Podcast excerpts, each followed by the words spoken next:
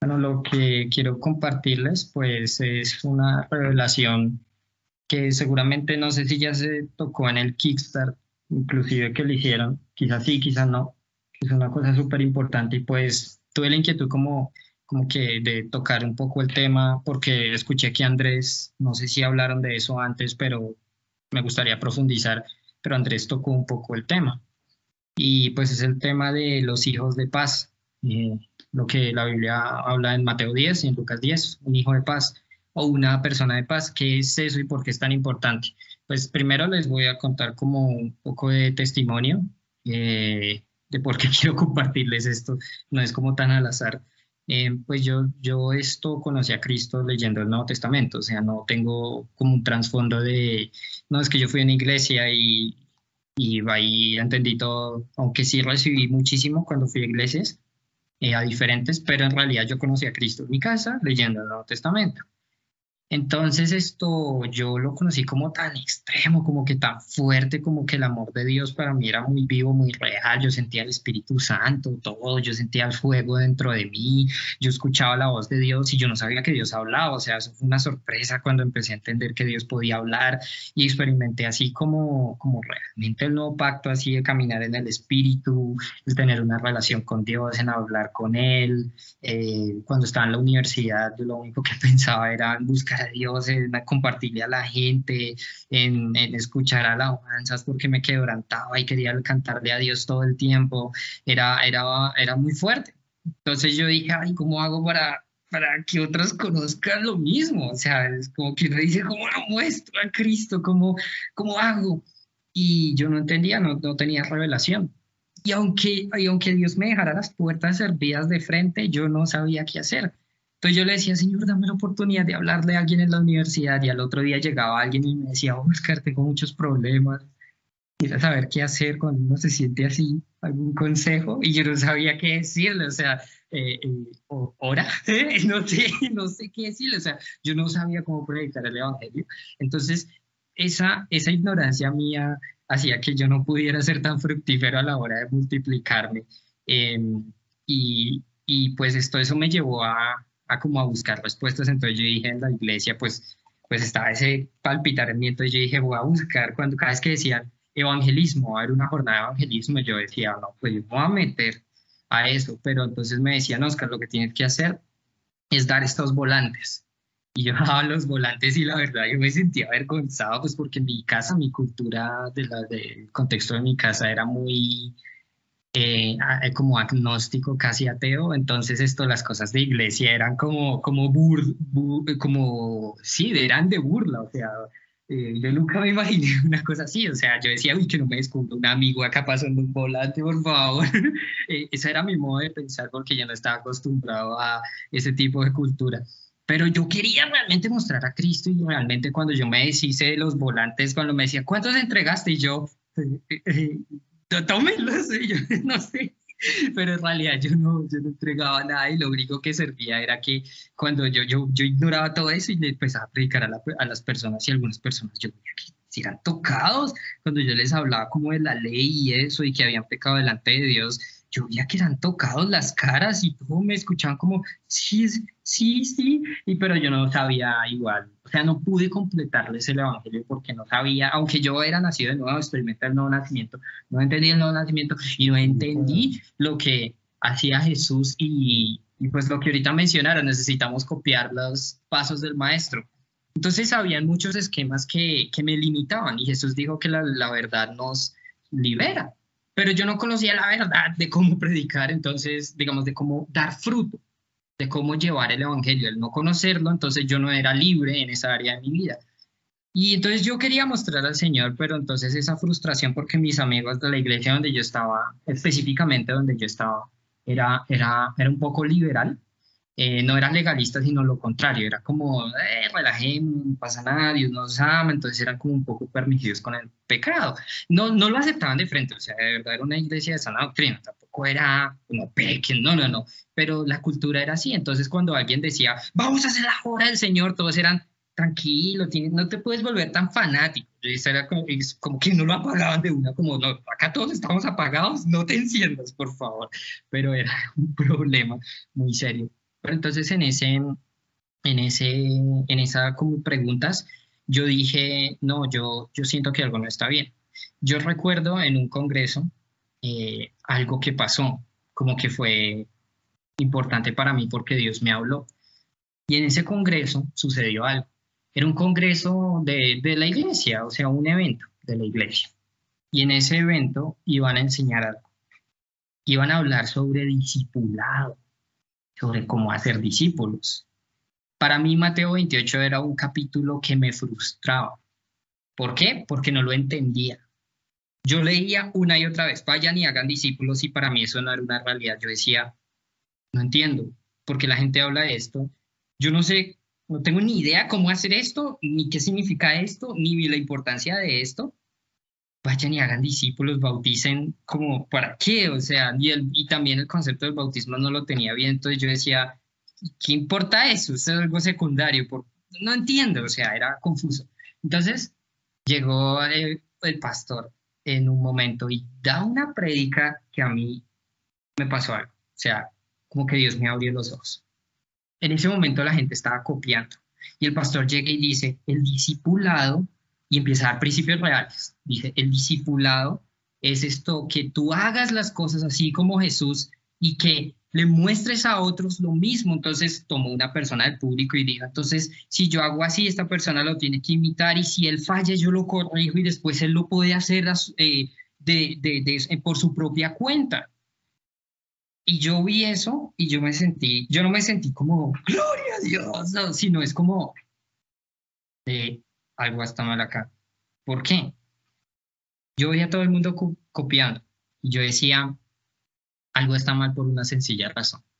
Es como si me estuvieran enseñando a manejar aviones y no veo los aviones. Estamos en una academia de pilotos sin aviones. Yo no sé sanar, yo no sé echar fuera demonios, yo nunca he visto eso. Acá nadie hace eso, sobre el pastor por ahí algunos, y en los congresos y en los retiros. Y acá el discipulado es un libro y que tenemos que hacer ese libro con otra gente y que después cuando lo complete lo haga otra gente y así supuestamente íbamos a alcanzar a Bogotá en pocos años. Yo, decía, nadie ni siquiera en la iglesia siendo cristiano termina en ese libro. Entonces, yo como que me quedé ahí y, tuve como, un despertar, como que Dios me, me abrió los ojos porque yo tenía ahí Mateo 28 y específicamente en mi Biblia, esa parte de Mateo 28, la parte de abajo, estaba vacía porque se terminaba el Evangelio, entonces queda una parte vacía.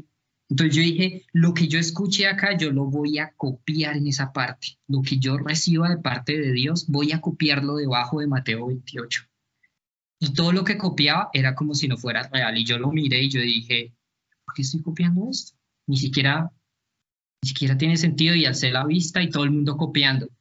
Y yo dije, esto no, no tiene sentido, no tiene sentido. Y, y yo supe que Dios me estaba abriendo como los ojos. Y eso me llevó a sentir una inconformidad y, y, Dios me empezó a poner ese sentir de tienes que orar, tienes que orar. O sea, hay dos formas de llevarlas como las inconformidades. No estoy hablando como de amargura, aunque mucha gente puede tornar esto en amargura. Entonces es como, como que la primera forma es decir, el sistema está mal, muerte al sistema, rebeldía, y, y contaminarse en el corazón y sentir ese orgullo, y yo entendí, los otros no, critiquemos, critiquemos, la iglesia está mal, está mal. Y si uno sigue ese camino, primero uno se enseguece y uno no se da cuenta. Segundo, em, nadie va a caminar con uno, o sea, es como, uy, aléjate, eh, orgulloso, es una persona no deseable. Y uno en vez de contagiar, repele a todo el mundo. Eh, no, no, es, no es la manera, la rebeldía no es el camino, pero hay una forma de llevar las cosas. Y es la oración. Decirle, Señor, yo siento que hay algo más y no me voy a dedicar a criticar lo que está mal, sino que tú me muestres entonces lo verdadero, porque algo está incompleto y necesito que me lo digas como sea y necesito revelación, necesito ayuda. Entonces yo hice eso. Señor, revélame por favor. Entonces llegó un tiempo de evangelismo. Curiosamente, unas personas del Perú vinieron y eran personas apasionadas por Cristo. Yo lo veía la alabanza. Yo decía, esta gente alaba a Dios en serio, mucho más fuerte que la gente de, de, iglesia. O sea, era notable la presencia de Dios. Esta gente conoce a Cristo. Entonces dijeron, estamos en jornada de evangelismo, vamos a evangelizar gente en las calles. Entonces yo me inscribo. Y curioso, una iglesia de 2.000 personas, algo así, y el grupo de evangelismo, ¿cuántos se inscribieron? Mm, como 30. Eh, o sea, y el resto de la iglesia, o sea, como que a nadie le interesa eso, es como eh, reunión de oración, nadie llega, reunión de evangelismo, nadie llega. Eh, es como la parte no deseada de, de, las iglesias grandes. Y, y entonces esto, yo llegué y llega este sujeto, una persona que tenía entendimiento del evangelio y empieza a decir, bueno, les voy a decir las estadísticas de cómo son nuestras jornadas de evangelismo. Entonces, de las personas que ustedes les hablen y que contacten y que tomen contacto y que inviten a la iglesia, el 4% de esas personas luego eh, asisten a la iglesia. Y de ese 4%, el 1% continúa. Entonces yo hice cálculos por encima y dije, ¿cómo así? Vamos a hacer una movilización gigante para que un par de personas lleguen a la iglesia y que de hecho ni siquiera continúen, no es una pérdida de dinero, o sea, hemos gastado una cantidad de dinero, pasajes de ellos, estantes, eh, transporte, pero una cantidad absurda para... Yo, yo, o sea, lo primero que me llegó a la mente fue, esto no son números bíblicos, no son números bíblicos. O sea, Jesús llega a un pueblo y, y, era un caos absurdo, era un mover increíble. Eh, Pablo llegó a un lugar y igual, yo dije, no, esto no, no son números bíblicos. Yo no me voy a conformar con, con migajas, porque esto no es evangelismo bíblico. Sí, por más que sea bien intencionado, para mí son migajas. Yo no me voy a conformar con esto. Y de hecho, de paso, el sujeto dice, ¿y qué mensaje vamos a predicar? Y ahí se armó el debate, porque él dijo, lo que tenemos que predicar es el arrepentimiento. Y, todo, y se, se, dividió en dos el grupo. Claro que no, no debemos hablar directamente del pecado. Y otros, claro que sí. Y yo dije, no puede ser, ni siquiera sabemos qué mensaje predicar. Ni siquiera sabemos el evangelio. No tenemos ni idea. Y yo sabía, este sujeto tiene razón. Tengo que predicar el arrepentimiento. Tiene todas las cosas. Es cierto. Eh, y el sujeto estaba como tratando de mediar, pero no. Y yo dije lo mismo. Yo dije, no puede ser que la gente más entregada a la iglesia. Pues, o sea, esto no es evangelismo. No, no, yo no puedo, no puedo con esto. O sea, el Dios que yo conocí, el Dios creador del universo, es tan bajo en poder es tan limitado. Yo no podía creer eso. No, yo sé a quién he conocido, yo no me voy a conformar con, con, con religiosidad. O sea, o sea, literalmente nuestro método de evangelismo es el método de los fariseos. ¿Por qué lo digo? Jesús dijo, ustedes fariseos recorren cielo y tierra para encontrar un adepto y cuando lo encuentran lo hacen dos veces más merecedor del infierno. ¿Por qué? Porque llega y se siente mal en la iglesia. soy, soy malo, tengo que esforzarme más, tengo que ir más a los cultos, tengo que dar el diezmo, soy malo. Y lo condenan peor. Entonces, es como, o sea, literalmente nuestro método de evangelismo era el de los fariseos. Y yo dije, no, o sea, yo no voy con eso, no. Yo quiero ver un Dios real, porque mi trasfondo es de incredulidad y tiene que haber una forma de demostrar con poder que Jesús es el Hijo de Dios. Y que haya convicción de pecado, de arrepentimiento, de justicia, de juicio, de que Jesús va a venir, de que va a juzgar, de que todo es real. Tiene que haber un mover del Espíritu Santo. Yo ya había leído cosas de moveres del Espíritu Santo y yo decía, yo, yo quiero eso esa es mi meta, yo no puedo conformarme con algo menos, porque eso es el patrón bíblico y yo quiero encontrar eso. Si no, no tiene razón de ser. Entonces, yo empecé a orar, Señor, por favor, muéstrame algo, por favor, muéstrame algo. Y eso seguía orando, y eso seguía orando. Estaba por graduarme y cuando eh, me devolví a la universidad, yo miraba al cielo y yo decía, Señor, yo quiero algo vivo, yo quiero algo vivo. Y sentí una vida en el espíritu y un clamor, no podía parar de orar.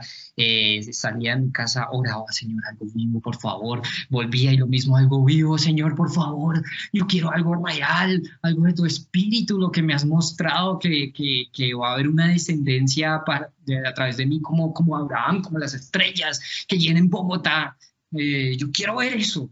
Dímelo cómo vivirlo. Yo necesito eso, por favor.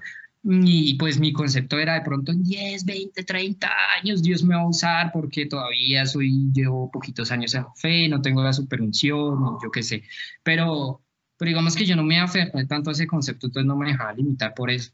En esos días, eh, bueno, yo yo estaba en internet y que había un documental de gente orando por las calles. No era de Last Reformation, pero yo cuando vi eso y los versículos que salían, el Espíritu Santo descendió sobre mí y me dijo, esa es la respuesta a tu oración. Y eran sanidades eh, chiquitas, no, que, que no puedo doblar bien la muñeca. Oraban y, uy, ahora sí la puedo doblar. Y yo decía, no, no puede ser, es increíble. Y eso eran unas cositas, que el dolorcito de cabeza, no, que siento un cosquilleo, no era como la, la uy, no, que, que la super sanidad, eran cosas chiquitas, pero eran, pero el Espíritu Santo me, me abrió los ojos para ver y entender. Y me decía, eso es lo que tú tienes que hacer. Y yo dije, como que yo dije, pues claro, está toda la Biblia. Y wow, o sea, pues obvio, yo tengo que hacer esto. Yo he leído el Nuevo Testamento, yo sé que esto es lo que dice el Señor, o sea, toca hacerlo y ya. Entonces, em, o sea, yo estaba en las nubes, el Espíritu Santo estaba allí, yo sentía como en el cielo, me sentía como en el cielo. Yo dije, no, tengo que salir a las calles y encontrar un enfermo, como sea, mándenme a comprar pan pero tengo que salir con cualquier excusa. Y, cuando salía, yo empecé a orar al Señor y pues me da un miedo porque yo era tímido, pero extremadamente tímido. Entonces yo, yo, yo me lanzaba ahí como, no, discúlpeme, señor, es que pues, yo vi que le pasa algo y oraba y nadie se sanaba, pero no me sentía mal, o sea, no, es que me dijera como, ay, qué tonto, sino que yo oraba y cuando oraba la gente decía, uy, siento algo como, siento como siento algo como muy especial, como muy bonito. Y, y, yo sabía, porque yo también oraba como Espíritu Santo, toca, tócalos. Entonces, eso sí, esa, esa oración yo sí la respondía. La gente sentía el Espíritu Santo cada vez que oraba, cada vez que oraba. Y, y la gente, casi que algunos casi que se quebrantaban, pero no vi la verdad cosas mayores y después entendí que Dios me decía, espérate, tranquilo, tengo que hacer unas cosas en ti primero antes de eh, antes de eh, ya iniciar con fuerza. Entonces yo le decía a mis amigos de la iglesia como, no, estoy entendiendo cosas increíbles, por favor, y ellos eran como, ay, tranquilo, Oscar, tranquilo, eh, eh", pero uno de esos sí fue como, uy, no, es que tenemos que salir a las calles y salimos y nadie se sanó y él quedó todo, ah, qué mal. Yo, no, no, yo sé que esto es real. Y él decía, pues sí, pero no entiendo nada, pero ah, bueno, y bueno, en esos días esto, eh, no, igual Dios tocaba gente, o sea, no fue tan vano, pero en esos días esto, eh, yo ya después, yo dije, no, tiene que haber más, tiene que haber más, y estaba enfrente del computador y yo, tiene que haber más, o sea, ya vi cómo hacerlo, y había visto videos de, de alguien que se llama Todd White, no sé si lo han visto, pero yo decía, quiero entender más la profundidad, tiene que haber más y después me salieron videos de, yo puse así en internet, o sea, está en YouTube y, puse, impulsado por el espíritu, estoy seguro, yo puse eh, en inglés, milagros en las calles. ¡Pum! Y me salió un video de The Last Reformation, bueno, empecé a conocer todo de Torben, hice la escuela pionera y internet, yo estaba como, no puede ser, esto es lo que necesitaba. Y yo sabía, este hombre no está mintiendo porque yo conozco la Biblia, yo me convertí leyéndola, yo sé lo que dice allí, yo sé que no lo está sacando del contexto. Que esto es cierto, ya me están explicando y me están organizando las cosas, así que ya tiene mucho más sentido.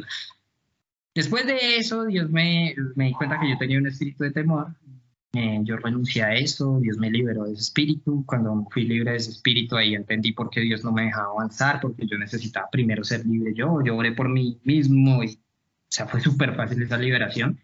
Eh, sin convulsiones, ni espuma en la boca, no, o sea, yo fue como, eh, el nombre de Jesús, todo espíritu de temor que se vaya. Y yo, y me dieron ganas de toser, fuera, uy, uy, ¿qué me está pasando? y al otro día yo no estaba, yo no sé, fue, fue como muy fácil, o sea, fue como sencillo y ya, ya el Señor me había enseñado un par de cosas de liberación. Em, entonces yo dejé de sentir eso, antes a mí me daba miedo como una reunión social así entre amigos, yo sudaban las manos, me sentía todo ansioso y todo nervioso y era un espíritu de temor, era como una oscuridad siguiéndome a todos lados, donde, fue, donde sea que yo fuera. Entonces, después de eso, el Señor me abrió una puerta y no fue en las calles, Ahí fue que empecé como a entender un poquito más y ahorita voy a profundizar en el tema. Yo así estaba en un grupo de evangelismo que iban al transporte público y de hecho el Señor no me dejaba salir. Es decir, llegábamos al grupo supuestamente para ir a evangelizar el transporte público y el Señor me decía, hay necesidad dentro, dentro, no salgan porque ustedes están enfermos, enfermos. Y con un amigo empezamos a orar por la gente del grupo y empezaron a ser libres. No, es que yo estaba cayendo en pecado y auxilio. Y la gente por allá, pues con tremendos problemas, yendo a evangelizar y ellos mismos más atados al pecado que... Entonces, Dios empezó a tocarnos uno por uno, uno por uno. Y yo sabía, bueno, yo sé que puede venir persecución. Sí, efectivamente, el líder del grupo empezó a sentir celos. ¿Quiénes son estos que están tomándose el grupo? Vamos a hablar mal de ellos. Vamos a... Y nos citó y nos dijo que era que causantes de división y yo qué sé, y Dios me dio una orden como no respondas, haz una cosa y con mi amigo fuimos literalmente a ese grupo cuando nos estaban así atacando y la orden fue que les laváramos los pies y todo el mundo quedó, quedaron como desarmados y ahora el muchacho se puso a llorar y todo, o sea, fue como, no, esto es muy fuerte.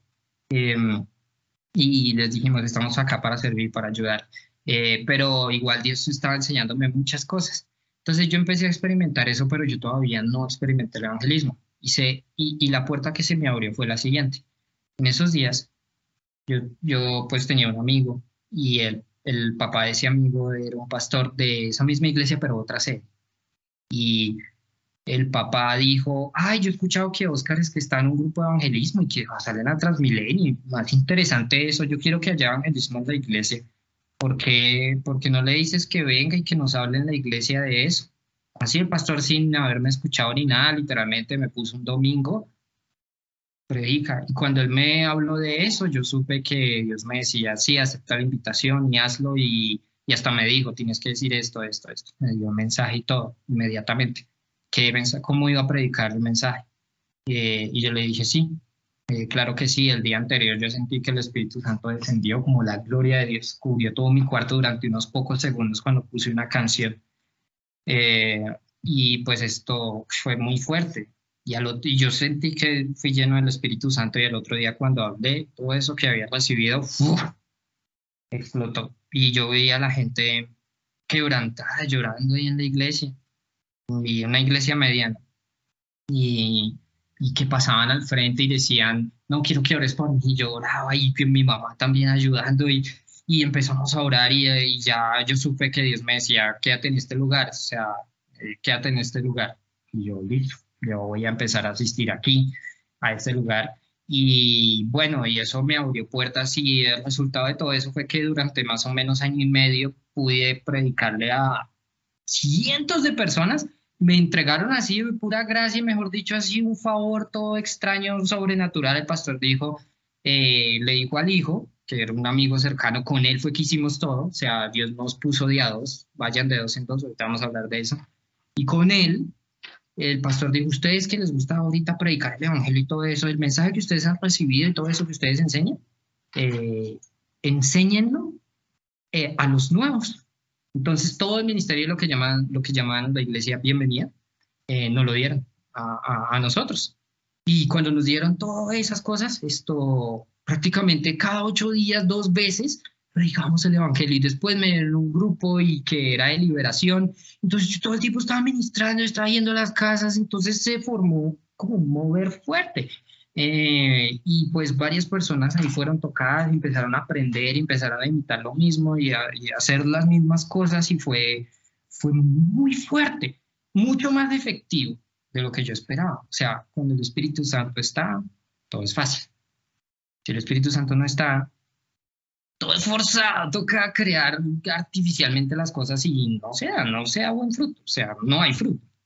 Eh, pero, pero yo había alcanzado, literalmente había predicado cientos de veces el Evangelio, había ido a un montón de casas y yo no lo planeé, o sea, yo, no, yo ni siquiera hubiera planeado, listo, voy a ir a una iglesia, el pastor va a tener favor conmigo, me va a entregar el ministerio, no, o sea, pues, pues, obviamente uno no planea mucho de esas cosas, eh, pero el Señor me puso, puso esta persona y todo salió muy bien, hasta que Dios me dijo, ya es tiempo de, de salir, ya se terminó la obra acá, pero el fruto fue bueno, y hasta el día de hoy hay personas que están inclusive con nosotros que fueron, son de esa iglesia, como Sandra Moncayo, creo que está aquí ahorita conectada, y Soraya, no sé si la conocí, y un par de personas que empezaron también, que creyeron en eso y hacer lo mismo. Entonces, eh, todo eso me llevó a entender muchas cosas porque en esos días yo recibí una revelación y también Torben lo habla bastante de las Reformation se hace mucho énfasis y,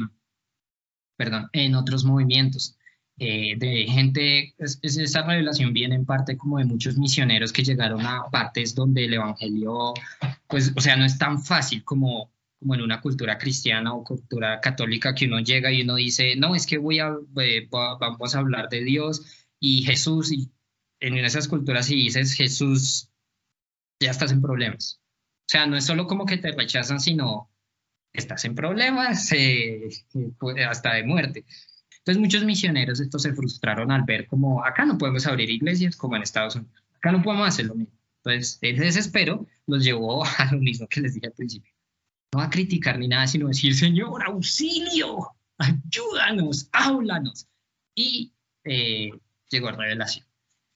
Y esa revelación de cómo empezar a hacer las cosas es el paso uno para empezar a hacer la obra Está en Lucas 10. Y es, de hecho es muy chistoso. Yo no entiendo por qué nosotros no lo tomamos tan literal, porque, porque es demasiado literal el pasaje. Es como manual de evangelismo de Jesús.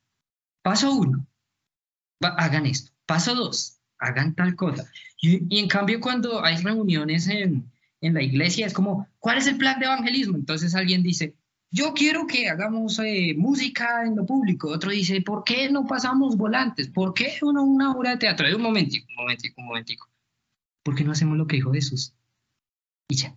Y todo lo demás que podamos añadirle a eso, que, es, que encajen con lo que dijo Jesús. Probemos el método de evangelismo de Jesús. Y entendí algo. Yo decía, porque antes yo no veía señales. Porque las señales siguen a los que creen. ¿Quiénes son los que creen? Pues los que reciben el mensaje, creen lo que está escrito y lo ponen por obra. Así es que se manifiesta la fe cuando uno la pone por obra. Si yo creo que, que, que, estas cosas son reales, yo lo hago. Si no lo creo, no lo hago. Entonces, si yo no creo en Lucas 10, realmente si yo no lo creo, si yo digo, ah, no, eso fueron cosas que vio Jesús, yo no lo voy a poner por obra, porque no lo creo. Pero si yo lo creo, lo voy a ejecutar. Y si yo ejecuto eso, las señales me van a seguir por mi fe. Entonces, Lucas 10. Vamos a Lucas 10.